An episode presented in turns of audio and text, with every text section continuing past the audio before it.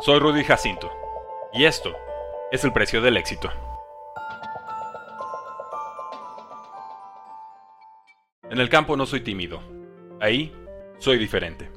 Luka Modric nació el 9 de septiembre de 1985 en Zadar, Yugoslavia, el mayor de tres hijos entre los trabajadores textiles Radoska y Stipe Modric. Creció en la casa de piedra de su abuelo, pastoreando cabras desde los 5 años.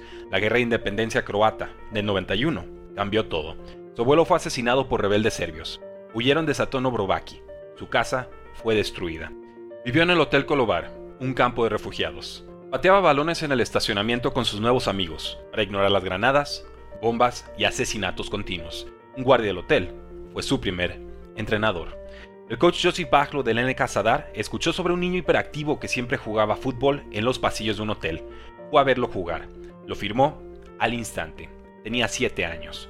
Su padre se unió al ejército croata como mecánico de aviación. Su madre trabajó como costurera. Pagaban la academia de fútbol con lo poco que tenían. Cada campamento de verano en Dalmacia costaba 500 marcos alemanes. Si faltaba dinero lo apoyaba su tío, un mesero exiliado en Makarska. A los 15 años viajó una semana para probarse con su club favorito, el HNK Hajduk Split. Le dijeron que era demasiado pequeño y ligero. Probablemente le pidieron soborno. Tomislav Basic, su entrenador y padre deportivo, le reprochó el viaje. Si no eres bueno para el Hajduk, no eres bueno para Sadar. No puedes entrenar con nosotros. El castigo duró dos o tres meses. Fue mi mejor coach. Me quería mucho. Soñaba con alcanzar a su ídolo, el mediocampista Svonovir Boban del AC Milan. También admiraba a Francesco Totti. Brilló con talento y liderazgo, pero entendió que nunca sería alto ni fuerte. Se adaptó. Tras el fin de la guerra en el 95, la familia se quedó en Sadar para apoyar el sueño de Luca. Vivieron en el Hotel Is, otro campo de refugiados. El tercer lugar de Croacia en el Mundial de Francia 98 lo inspiró. Soñó con lograr lo mismo. A los 16 llegó al Dinamo Zagreb de Zratko Mamic. Su padre le advirtió de la vida nocturna de la ciudad. Recuerda que viniste a jugar fútbol. En 2003 fue cedido al Sirinsky Mostar de la Liga Premier Bosnia. Fue premiado como MVP del torneo. En 2004 fue cedido al Inter Zapresic, quedando segundo en la Liga Croata. Dinamo Zagreb lo firmó por 10 años. Al fin cobró por jugar fútbol. Compró un apartamento a su familia en Zadar. También recordó a su tío y firmó un contrato grande en el extranjero. Quiero comprarle un restaurante en Makarska. Con el delantero Eduardo y Mario Mandzukic usó su agilidad, visión, precisión y movimiento sin balón para sumar 31 goles, 29 asistencias, 3 ligas y 2 copas croatas en 4 temporadas. Lo buscó Barcelona, Arsenal y Chelsea Firmó con el Tottenham de Juan de Ramos por 6 años y 21 millones de dólares. La afición despidió a su capitán, ovacionándolo de pie. Tras inicio lento y lesión de rodilla, los medios y Arsene Wenger lo criticaron como demasiado ligero y débil para jugar en la Premier League. Mi tamaño nunca ha sido problema, le respondió. Pasó de extremo zurdo a mediocampista con Harry Redknapp como nuevo director técnico. Entrena como demonio y nunca se queja. En 2010, tras acabar cuarto en la Premier y ser considerado el mejor de la temporada por Sir Alex Ferguson, renovó por 6 años. No tardó en arrepentirse. En 2011, intentó ficharlo Chelsea por 25 y luego 30 millones de euros, sin éxito. Protestó ausentándose del inicio de liga contra Manchester United. En el último día de transferencias, Chelsea ofreció 45 millones de euros. Tottenham lo rechazó. En agosto de 2012 llegó por 5 años y 35 millones de euros al Real Madrid.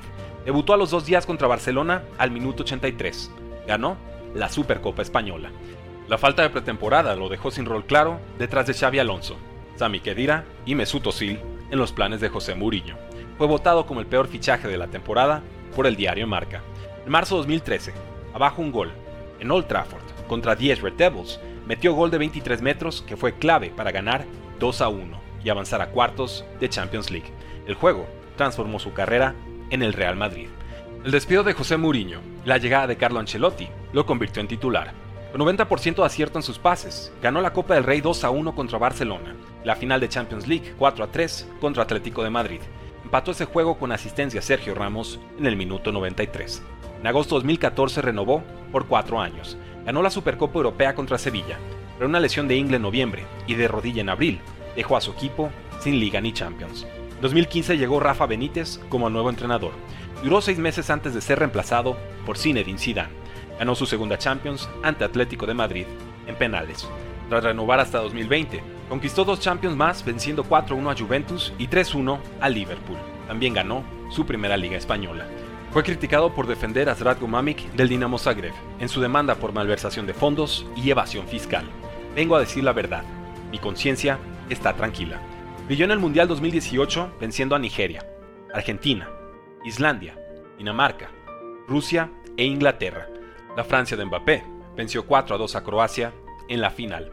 Ganó el balón de oro del Mundial y de la temporada, rompiendo la hegemonía de Messi y Cristiano Ronaldo sobre ese premio desde 2007. Siguió un año difícil en el Real Madrid, con eliminación ante Ajax en Champions, Atlético de Madrid en Supercopa y Barcelona en Liga y Copa del Rey. Respondió en 2021 con Supercopa Española, Liga y Champions sobre Liverpool. En el Mundial 2022 eliminó a Japón en octavos y Brasil en cuartos. Cayó en semifinales contra la Argentina de Leo Messi. A sus 37 años, con 5 Champions y el respeto del mundo, entra a cada partido besando sus espinilleras, con la imagen de su esposa Vanja Bosnik y sus tres hijos. Siempre fue tímido, dejó que el fútbol hablara por él. ¿Cuál es el precio del éxito? Nadie lo sabe mejor que Luka Modric.